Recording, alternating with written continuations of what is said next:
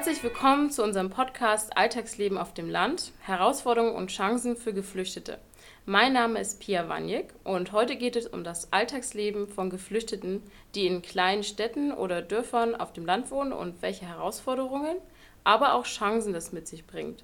Wenn du auch als Geflüchtete oder Geflüchteter nach Deutschland gekommen bist und auf dem Land wohnst, überlegst, dorthin umzuziehen oder umziehen musst, dann bleib auf jeden Fall dran. Vielleicht hast du schon ähnliche Erfahrungen gemacht oder möchtest mehr zu diesem Thema erfahren. Von meiner Seite auch ein herzliches Willkommen. Mein Name ist Denise Kander. Wir studieren an der Friedrich-Alexander-Universität in Erlangen in der Nähe von Nürnberg. Im Rahmen eines Seminars haben wir uns gemeinsam mit unseren Dozenten Dr. Stefan Kordel und Tobias Weidinger mit dem Thema Migration und Geflüchtete auf dem Land auseinandergesetzt. In einem Forschungsprojekt, über das ihr später noch mehr erfahren werdet, haben die Forscher mit Menschen gesprochen, die aus Syrien, Iran, Irak, Eritrea und Afghanistan geflohen sind und jetzt in kleinen Dörfern oder Städten in Deutschland leben. Sie wollten herausfinden, welche Erfahrungen die Geflüchteten im Alltag auf dem Land gemacht haben. Zum Beispiel, wenn es darum geht, deutsche Leute kennenzulernen oder einen geeigneten Sprachkurs zu finden. Im Folgenden erzählen wir euch mehr über die Schwierigkeiten, die dabei entstanden sind und wie Geflüchtete damit umgegangen sind. Wir wünschen euch viel Spaß beim Zuhören. Der fiktive Dialog, den ihr jetzt gleich hören werdet, findet in einem Café auf dem Land statt, wo sich einmal im Monat Geflüchtete und Einheimische bei Kaffee und Kuchen treffen und die Gelegenheit haben, ins Gespräch zu kommen und Kontakte aufzubauen.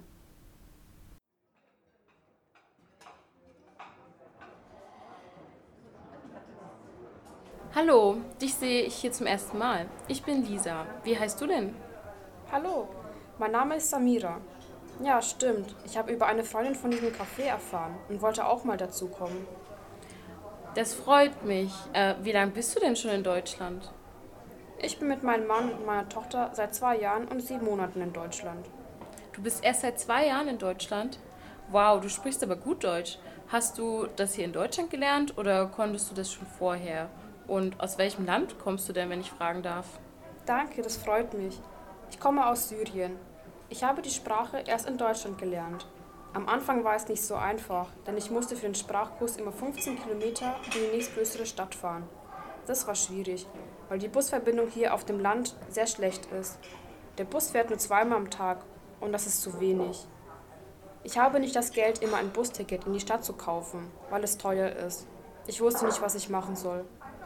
Oh, ja, das stelle ich mir echt schwierig vor. Hier auf dem Land kann man schon schnell sehr abgeschieden sein. Aber erzähl mal, konntest du das Problem mit dem weiten Weg dann auch lösen? Es war schwierig mit meinem Kind, weil keiner auf meine Tochter aufpassen konnte. Ich hatte Probleme mit dem Sprachkursen, weil ich meine Tochter nicht pünktlich vom Kindergarten abholen konnte. So musste ich den Sprachkurs immer früher verlassen. Eine Freundin hat mir dann zum Glück einen Sprachkurs im Nachbarort gezeigt, wo Leute auf mein Kind aufpassen. Das hat mir sehr geholfen und ich kann besser lernen. Auch ist der Sprachkurs nicht weit weg und ich kann zu Fuß dorthin gehen. Das klingt toll. Ich wusste gar nicht, dass es Sprachkurse mit Kinderbetreuung gibt. Aber klar, Mütter brauchen das. Wie sollen sie sonst in Ruhe lernen können? Hast du dann schnell einheimische Leute hier in der Gegend kennengelernt, mit denen du sprechen üben konntest? Ja, man muss viel reden, um eine Sprache zu lernen. Ich habe versucht, deutschsprachige Leute kennenzulernen, um meine deutsche Sprache zu verbessern. Für mich ist es aber schwierig, auf dem Land Kontakte zu finden und das Leben dort ist einsam und ich kenne nicht viele Menschen. Leider. Oh, das tut mir leid. Für meinen Mann war es einfacher. Er hat in einem Restaurant Arbeit gefunden und kann mit seinen Arbeitskollegen viel reden. Sein Deutsch ist besser als mein Deutsch. Ich arbeite nicht und bin oft mit meinem Kind zu Hause und habe nur Kontakt zu anderen syrischen Familien. Wie kann ich Deutsche kennenlernen? Stimmt, das klingt nicht so einfach für dich. Aber es gibt Möglichkeiten, um Kontakte zu knüpfen. Wie wäre es, wenn du deine Nachbarn einlädst? Ja, die Idee, meine Nachbarn zum Essen einzuladen, hatte ich auch schon, weil ich gerne koche und backe. Ich würde ihnen gerne eine Spezialität aus meinem Land zubereiten. Aber ich traue mich nicht richtig, weil ich sie so oft schlecht verstehe. Sie reden ein anderes Deutsch. Äh, ach so, du meinst den Dialekt. Stimmt, im Sprachkurs lernt ihr ja nur Hochdeutsch. Ich würde die Leute bitten, langsam und deutlich zu reden. Mit der Zeit lernst du mehr über die deutsche Sprache und gewöhnst dich vielleicht an den Dialekt. Ja, das hoffe ich. Ich finde es eine gute Idee, dass du deine Nachbarn zum Essen einladen möchtest. Mach das, denk nicht am Anfang, dass Menschen etwas gegen dich haben. Es ist für beide Seiten etwas Neues. Ihr könnt euch gegenseitig kennenlernen und solltet Offenheit zeigen. Das kann Vorurteile abbauen, wenn ihr eure Kulturen kennenlernt und versteht. Ganz wichtig ist für beide Seiten Respekt zu zeigen. Dann kann es zu einem schönen Miteinander kommen. Ja, da hast du recht. Mm, ich habe noch eine Frage an dich. Ich habe vor ein paar Tagen etwas erlebt und muss jetzt immer wieder darüber nachdenken. Ich stand beim Bäcker in der Schlange, weil ich für meine Tochter etwas kaufen wollte und habe gemerkt, dass mich die Verkäuferinnen und die anderen Leute, die hinter mir standen, mich komisch angeschaut haben. Ist es normal, dass Leute auf dem Land mein Kopftuch länger anschauen, weil ich anders aussehe? Das passiert mir auf dem Land oft, in der Stadt aber nicht. Oh, das kann ich mir gut vorstellen. Die Leute hier auf dem Land sind neugierig und müssen sich an dich gewöhnen. Vielleicht schauen sie dich so an, weil du neu bist und sie dich noch nicht kennen. Aber es kann auch sein, dass es längere Zeit benötigt, bis diese Blicke von den Menschen aufhören. Aber ich denke, im Großen und Ganzen kann man dennoch sagen, dass die Menschen hier ganz nett sind. Da es auf dem Land nicht so viele Leute wie in der Stadt gibt, ist es vielleicht einfacher, sich kennenzulernen. Oder was denkst du darüber? Für mich ist es nicht so einfach, die Leute auf dem Land kennenzulernen. Die Menschen haben Angst vor mir. Ich sehe es in ihren Augen. Sie laufen ganz schnell an mir vorbei und reden nicht mit mir. Ich finde das sehr schwierig. Ich bin kein böser Mensch. Hm, ja, das ist traurig, dass es dir so geht. Ich habe eine Freundin, die auch Geflüchtete ist. Ihr ging es genauso wie dir. Es gab ein Dorffest und sie hat sich dann ehrenamtlich eingebracht. Und sie hat zum Beispiel Gebäck und Essen aus ihrem Land mitgebracht. Ich verstehe nicht, was ehrenamtlich bedeutet. Kannst du mir das bitte erklären? Ja, natürlich. Also ehrenamtlich bedeutet, dass man freiwillig und ohne Bezahlung bei etwas mitmacht oder mitarbeitet. Verstehst du, was ich sagen will? Ah, ja, danke. Ähm, was ist dann weiter mit deiner Freundin passiert? Meine Freundin baute durch ihre Teilnahme am Dorffest Vorurteile ab, die manche Menschen gegenüber Fremde haben. Und damit konnte sie mehr Kontakte zu den Dorfbewohnern aufbauen und mit ihnen ins Gespräch kommen. Du hast vielleicht schon gemerkt, dass die Leute hier alles über jeden wissen wollen und da hast du doch eigentlich ganz gute Chancen, oder? ja, das stimmt. Ich sehe die älteren Leute oft am Fenster stehen und alles beobachten. Vielleicht gibt es bald eine Möglichkeit, wo ich mich hier auch ehrenamtlich einbringen kann. Ja, das machen hier viele Leute. Aber du musst nicht unbedingt auf eine Situation warten, in der du dich ehrenamtlich einbringen kannst, sondern du kannst hier in der Nähe auch Kurse oder Vereine besuchen. Da kann man auch schnell Leute kennenlernen. Danke für die Info. Das wusste ich nicht. Aber wie kann ich dort teilnehmen? Hm, was hast du denn für Interessen oder Hobbys? Also bist du eher kreativ, musikalisch oder sportlich interessiert? Hm, ich möchte mich gern mehr bewegen, weil ich so viel zu Hause bin. Oh, welch ein Zufall. Denn ich spiele Volleyball in einer Frauenmannschaft in einem Verein. Wäre das nicht was für dich? Seit ein paar Wochen machen sogar auch drei geflüchtete Frauen beim Training mit.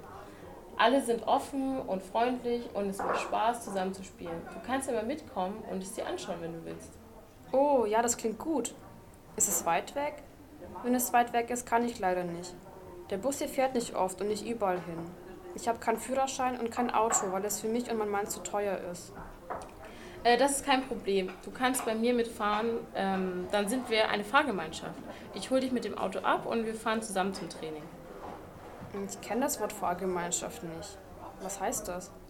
Also eine Fahrgemeinschaft ist eine Gruppe von Personen, die ausmacht, zusammen, zum Beispiel zur Arbeit oder zur Ausbildung oder halt in einen Verein oder sonst irgendwo hin mit dem Auto zu fahren. Und so spart die Gruppe dann Geld, weil nur eine Person fahren muss und man kann sich die Fahrkosten teilen.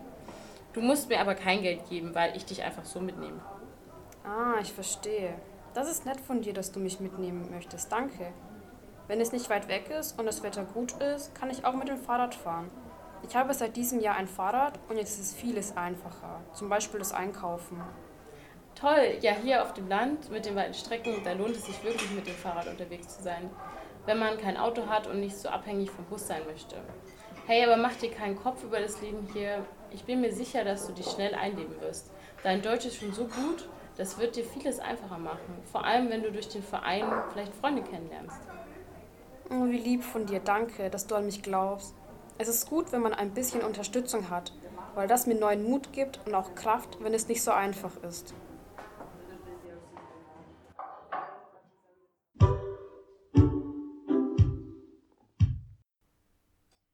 Nun wenden wir uns mit ein paar Fragen direkt an die beiden Wissenschaftler Dr. Stefan Kordel und Tobias Weidinger von der FAU, die sich im Rahmen eines Forschungsprojekts mit Geflüchteten in ländlichen Räumen auseinandersetzen. Dieses Forschungsprojekt wird vom Bundesministerium für Ernährung und Landwirtschaft gefördert. Herzlich willkommen, Herr Kordel und Herr Weidinger, zu unserem Podcast zum Thema Alltagsleben auf dem Land, Herausforderungen und Chancen für Geflüchtete. Hallo. Hallo. In ihrer Forschung beschäftigen sie sich mit der Sichtweise der Geflüchteten auf das Leben in ländlichen Räumen. Sie schauen sich unter anderem deren Wahrnehmung des Zugangs zu Mobilität sowie die Erreichbarkeit von bestimmten Orten an. Im Dialog zwischen den beiden Frauen äußerte Samira, dass sie Schwierigkeiten hatte, ihren Deutschkurs regelmäßig mit dem Bus zu besuchen, da die öffentlichen Verkehrsmittel in ländlichen Räumen mit einer geringeren Taktung fahren als in Städten. Was sagen Ihre Forschungsergebnisse zur Bedeutung von Mobilität im Alltag von Geflüchteten in ländlichen Räumen? Im Gespräch der beiden Frauen haben wir ein sehr gutes Beispiel dazu gehört, nämlich die Erreichbarkeit des Deutschkurses. Dazu möchte ich noch etwas genauer erklären. Die Erreichbarkeit des Sprachkurses ist auf dem Land für Geflüchtete nämlich auch deswegen so schwierig, weil es dort deutlich weniger Kursangebote gibt. Das liegt daran, dass es dort oft nicht so viele Geflüchtete gibt und so Mindestteilnehmerzahlen von Kursen nicht erreicht werden können. Personen müssen dadurch lange Wege zum Kursort, zum Beispiel in die Kreisstadt, auf sich nehmen. Besonders schwierig wird es dann gerade auch in Samiras Fall. Sie hat kein eigenes Auto und muss deshalb den ÖPNV benutzen. Hier muss sie dann aber ganz bestimmte Zeiten beachten, die vielleicht nicht so gut zu den Kurszeiten passen. Wenn sie jetzt dann auch noch ihre Kinder am Mittag aus der Kita abholen muss, muss sie den Kurs früher verlassen. Das ist ein Problem, das viele Personen in ländlichen Räumen haben, nicht unbedingt nur Geflüchtete. Das Beispiel zeigt eigentlich ganz schön, dass bestehende Herausforderungen für Geflüchtete, wie etwa die Vereinbarkeit von Sprachkurs und Kinderbetreuung, in ländlichen Räumen durch die schlechte Anbindung mit dem ÖPNV nochmals verschärft werden können. Ich würde gerne nochmal etwas zu Ihrer Frage nach der Bedeutung von Mobilität sagen. In unserem Forschungsprojekt werten wir gerade knapp 150 Interviews aus, die wir in ganz unterschiedlichen Teilen Deutschlands geführt haben und können bestätigen, dass Mobilität im Alltag von Geflüchteten sehr wichtig ist. Das ist übrigens auch bei Menschen, die schon ganz lange auf dem Land leben, nicht anders. Auch Geflüchtete sehen die Notwendigkeit, einen Führerschein zu besitzen und sich ein Auto zu kaufen. In der Fachsprache sprechen wir dann auch ganz gerne von einer wahrgenommenen Car Dependency, also man hat das Gefühl, dass man unbedingt ein Auto braucht. Diese zeigt sich dann nicht nur beim Zugang zum Sprachkurs, sondern auch bei der Aufnahme einer Arbeit.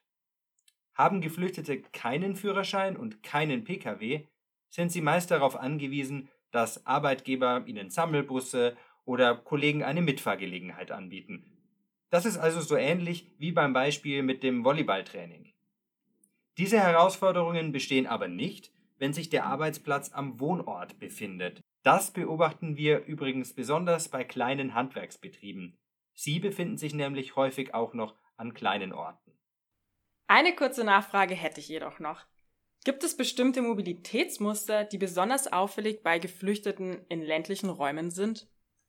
Eine Besonderheit stellen sicher die Einkaufsfahrten in die Städte dar, um besondere Lebensmittel einzukaufen, die es in den Supermärkten auf dem Land nicht gibt, wie zum Beispiel arabisches Brot oder Halalfleisch. Dies hat in der Vergangenheit aber noch eine größere Rolle gespielt. Mittlerweile haben sich allerdings in einigen Kleinstädten auch neue, kleine Lebensmittelläden etabliert, die speziell arabische Lebensmittel anbieten. Damit wurde die Fahrt in die Kreisstadt für manche nicht mehr nötig. Dort, wo es keine Läden gibt, übernehmen auch Familienangehörige oder Freunde den Einkauf und bringen für die Verwandten einfach die gewünschten Lebensmittel aus der Stadt mit. Jetzt wollen wir uns noch einem anderen Thema aus dem Alltag zuwenden, das im Gespräch vorgekommen ist. Und zwar der Rollenverteilung von Mann und Frau im Integrationsprozess. Wie im Dialog angesprochen, geht Samira primär den häuslichen Pflichten und der Kinderbetreuung nach, während ihr Mann einer täglichen Arbeit nachgeht, wo er schneller mit Einheimischen in Kontakt kommt als seine Frau. Dadurch hat er zum Beispiel Vorteile bei der Erlernung der deutschen Sprache und bei dem Aufbau sozialer Netzwerke. Durch die eben genannte Rollenverteilung kann die Frau im Integrationsprozess benachteiligt werden. Konnten Sie während Ihrer Forschungsarbeit zu der Perspektive der Geflüchteten auch Beobachtungen in Bezug auf Genderunterschiede im Integrationsprozess feststellen? Sie haben schon einige gute Beobachtungen gemacht. Zunächst einmal müssen wir festhalten, dass es nicht die geflüchtete Frau gibt. Geflüchtete Frauen sind eine sehr vielfältige Gruppe die sich zum Beispiel hinsichtlich Bildungsstand und Arbeitserfahrungen in ihren Herkunftsländern massiv unterscheiden. Ihre Integrationsprozesse hängen zudem davon ab, ob sie noch in großen Gemeinschaftsunterkünften leben oder bereits in Privatwohnungen sind, ob sie Kinder haben oder nicht, oder ob sie zeitgleich mit dem Partner kamen oder erst im Zuge des Familiennachzugs. Sind sie nachgekommen, beginnen sie natürlich erst später als der Partner ihren Sprach- und Integrationskurs. Haben Sie noch Kleinkinder, kann sich der Kursbesuch zeitlich auch nochmal nach hinten verschieben, wenn Sie keinen Kurs zum Beispiel am Nachmittag besuchen können, nachdem der Mann von der Arbeit zurück ist. Außerdem finden Frauen durch den zeitlich verzögerten Spracherwerb, den Schwierigkeiten bei der Anerkennung beruflicher Qualifikationen aus dem Herkunftsland oder der fehlenden Akzeptanz des Kopftuchs nicht so schnell Arbeit. Zum Thema geflüchtete Frauen noch einmal abschließend. Wir dürfen sie keineswegs auf ihre Rolle als Ehepartnerinnen und Mütter reduzieren. Wie das Beispiel mit dem Dorffest ganz gut gezeigt hat, suchen sie selbst auch aktiv nach sozialen Kontakten und nach Möglichkeiten, sich mit anderen Frauen zu treffen, wie zum Beispiel in einem Frauenkreis. Andere entscheiden sich dann auch durchaus selbstbewusst dazu, den Partner nach der Ankunft in Deutschland zu verlassen, weil das eben hier bei uns leichter möglich ist. Man muss aber auch betonen, dass die Akteurinnen und Akteure der Integrationsarbeit vor Ort Frauen bei ihren Maßnahmen in der Regel von Beginn an ganz besonders im Blick haben. Hier können ländliche Räume dann aufgrund der sozialen Nähe auch wieder durchaus Vorteile bieten. Vielen Dank an die Teilprojektleiter für das sehr informative Interview. Bitteschön. Gerne. Wir hoffen, ihr konntet beim Zuhören einiges für euch selbst mitnehmen und Inspiration sammeln. Falls ihr noch mehr über das Forschungsprojekt wissen wollt, könnt ihr gerne auf die Webseite www.geflüchtete in ländlichen Räumen.de gehen. Den Link dazu findet ihr in der Beschreibung zum Podcast. Hiermit verabschieden wir uns von euch. Tschüss und bis bald aus Erlangen.